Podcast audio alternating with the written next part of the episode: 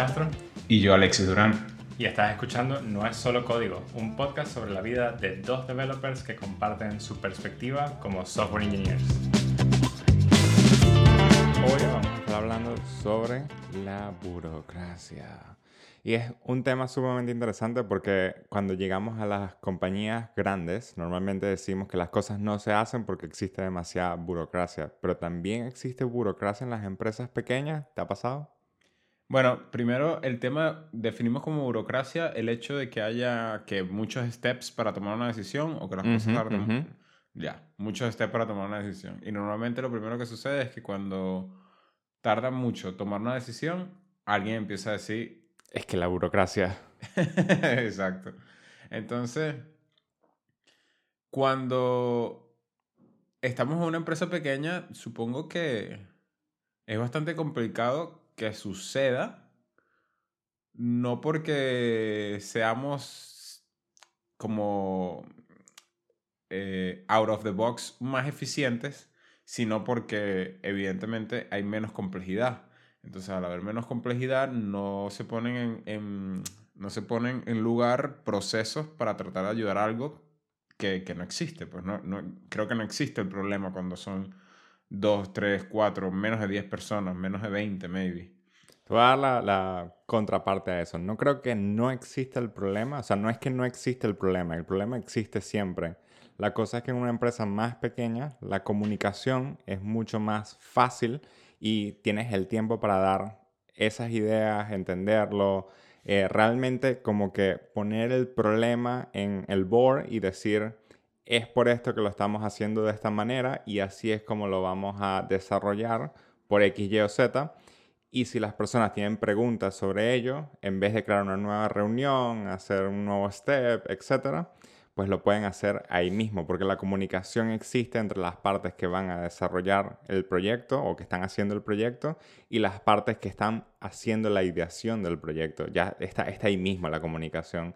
Claro, lo que, te, lo, que, te, escucho decir ahí es que, bueno, el problema siempre existe porque siempre hay un, un problema de comunicación o siempre hay una necesidad de comunicación, eso siempre va a estar ahí.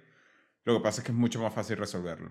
Totalmente. No, no, tienes que poner más nada. Pues, de hecho, me ha pasado esta semana eh, y de hecho, creo que tengo como un mes en realidad en esta, en esta conversación con el equipo de diseño en el que el head of design pues tiene ciertas dudas de algunas cosas, pero también entonces tienes que ver cómo es el canal de comunicación. El canal de comunicación en mi caso va hacia mi diseñador del equipo asignado, el diseñador le comunica a su manager y el manager en efecto le comunica al head of design.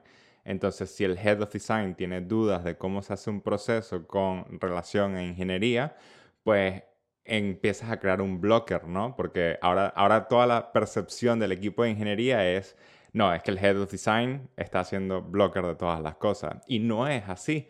En realidad el blocker es que la comunicación no es lo suficientemente buena y tenemos que crear un nuevo canal de comunicación para realmente comprender por qué se hacen las cosas, cómo se hacen.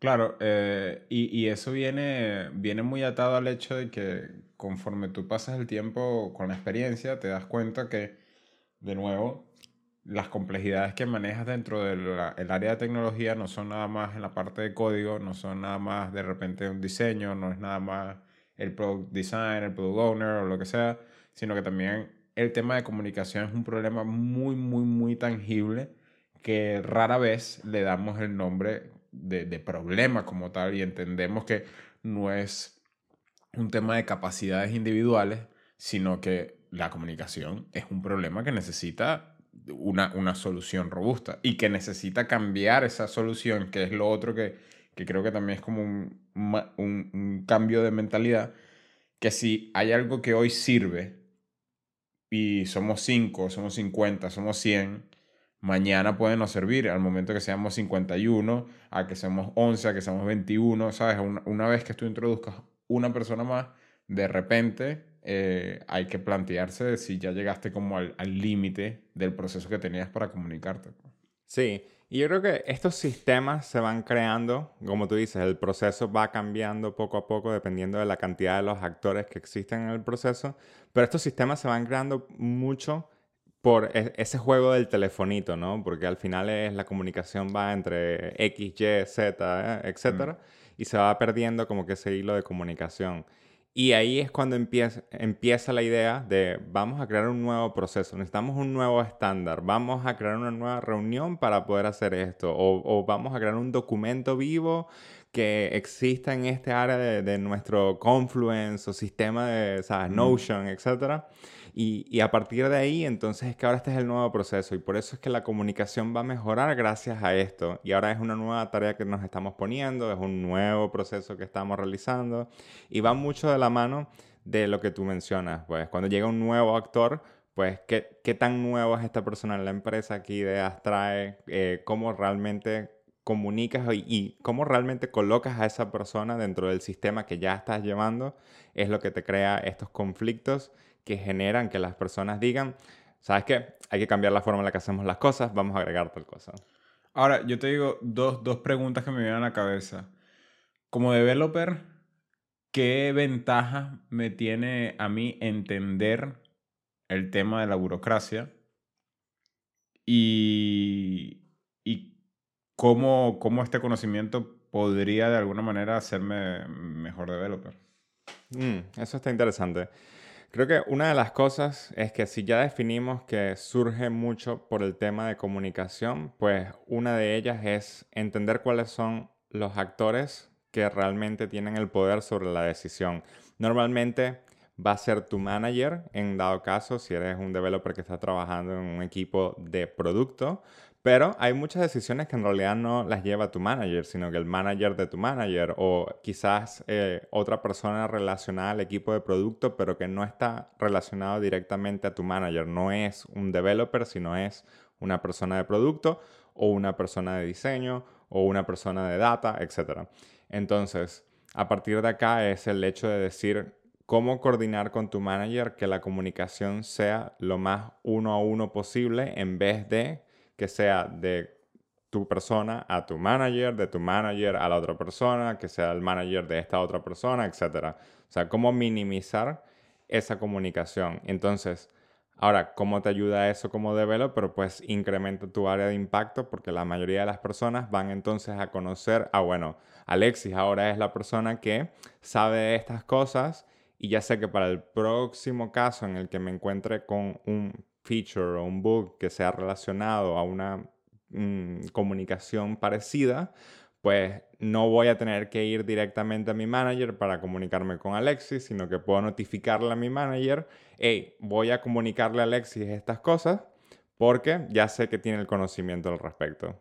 Pero en teoría ahí no le estarías pasando por encima a tu manager. O sea, lo que te escucho decir es que si entiendes un poco cómo fluye la información entre ojo, todas las ojo. personas. Dije, dije específicamente, le puedes decir a tu manager, voy a Mm. comunicarme con Alexis para decirle tales cosas. No, no le estás pasando por encima. Ya. Ya. Pasarle por encima sería que le, le diga, mira, hace una semana le dije a Alexis tal cosa porque, bueno, me salió. Porque es así ya. Exacto. Claro. Eso es muy diferente.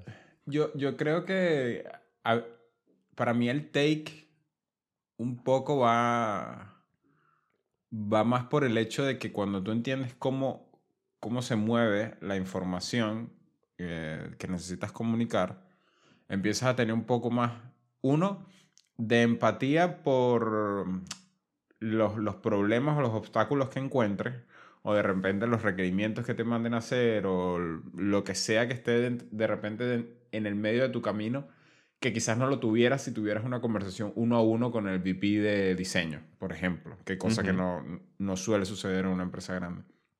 Y aparte de tener esa empatía, yo creo que también te permite a ti entender, como tú dijiste, lo, lo de mm, aumentar tu área de impacto, pero para mí aumentar tu área de impacto en función de poder optimizar procesos que a la vez te van a abrir la puerta en otros, en otros niveles dentro de la organización. Porque de repente, por ejemplo, si tú entiendes eh, cuáles son las personas que necesitan hablar para tomar una decisión y constantemente tú ves que o no nada más que está tomando mucho tiempo, sino que de repente luego todo se termina siendo una consecuencia que, que no se espera o que las cosas se transversan un poco en el camino, tú entiendes dónde se puede proponer eh, ajustar un poco el proceso y tomar iniciativa y no esperar simplemente que las personas que son managers tomen todas las decisiones, porque al final somos todos contribuidores eh, con, con, con, una responsabilidad distinta, pero que no, no te hace a ti ajeno a poder contribuir en otras áreas. Totalmente. De hecho, me da risa porque en el caso eh, en el que tuvimos hace poco, que es este caso que estamos hablando, tuvimos una reunión, diría la semana pasada, en la cual, ¿sabes? Ya llegas con, con el chip, ¿no? Eh, uf, esta reunión va a ser, va a ser un, terrible, va a ser como que no. Voy a perder mi tiempo. Ah, además, seguro las preguntas que me tiene que para hacer son, van a ser una locura, así como que no, pero dudo, o sea, ya está un documento, lee el documento, ¿no? Mm. Y, y, cuando llegas a ese punto en el que ya estás preparándote para lo peor, pues en realidad estás básicamente como que contribuyendo a esa burocracia, porque quizás no llegas con las mejores energías para la reunión, no llegas con el, el mejor pensamiento de decir, ok, ¿cómo realmente mm, desatamos este nudo para poder realmente solucionar las cosas? Sino que llegas con las energías de, bueno, aquí hay un nudo, el nudo es imposible de desamarrar y, y no vamos a poder, no vamos a poder. Claro, porque como no identificas que realmente existe este, este layers de, de, diferentes procesos y ya vienes predispuesto a que las cosas no sirven y no te das la oportunidad de entender que, que este tema de comunicación necesita unas soluciones que siempre estén evolucionando, entonces simplemente contribuyes a que el nudo siga ahí, a que sigan llegando esas dudas, que sigan llegando esas personas que de repente no saben cómo encontrar la solución, que sigan habiendo meetings de repente que, que no son realmente productivas porque quizás la primera sí, porque es donde, entre comillas, deberías identificar que algo mejor se puede hacer. Pero ya luego, todas las que vienen con el mismo problema, quizás ya es un, un, tema de, de, flojera, ¿no? Como decimos en, en, Venezuela.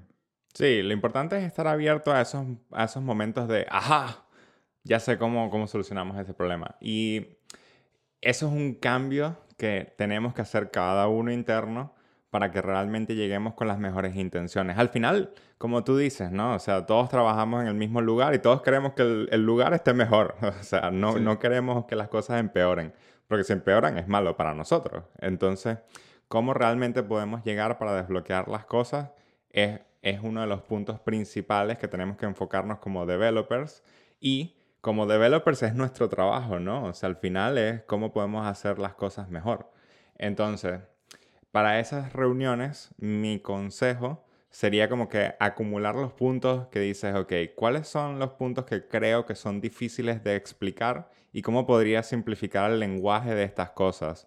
De hecho, quizás ese es uno de los puntos que considero que nos hizo llegar un poco a esa situación, porque el lenguaje del problema que estábamos teniendo era un lenguaje altamente técnico. Entonces, si lo vas a comunicar a una persona que no es altamente técnica en tecnología principalmente, la tecnología que estamos utilizando, pues esa persona dice, vale, eh, lo que me acabas de decir es patatas, no tengo ni idea.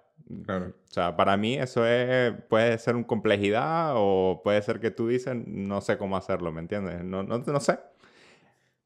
Bueno, para mí realmente, justo antes de terminar el programa, eh, yo creo que a mí lo que me ha servido muchísimo es precisamente lo que he mencionado ya varias veces alrededor del episodio, entender comunicación como un problema, así como el problema que estás escribiendo para el próximo endpoint que estás haciendo, la optimización que estás haciendo para X cuestión, servicio que estés haciendo, lo que sea que estás haciendo a nivel técnico, entiende la comunicación como un problema.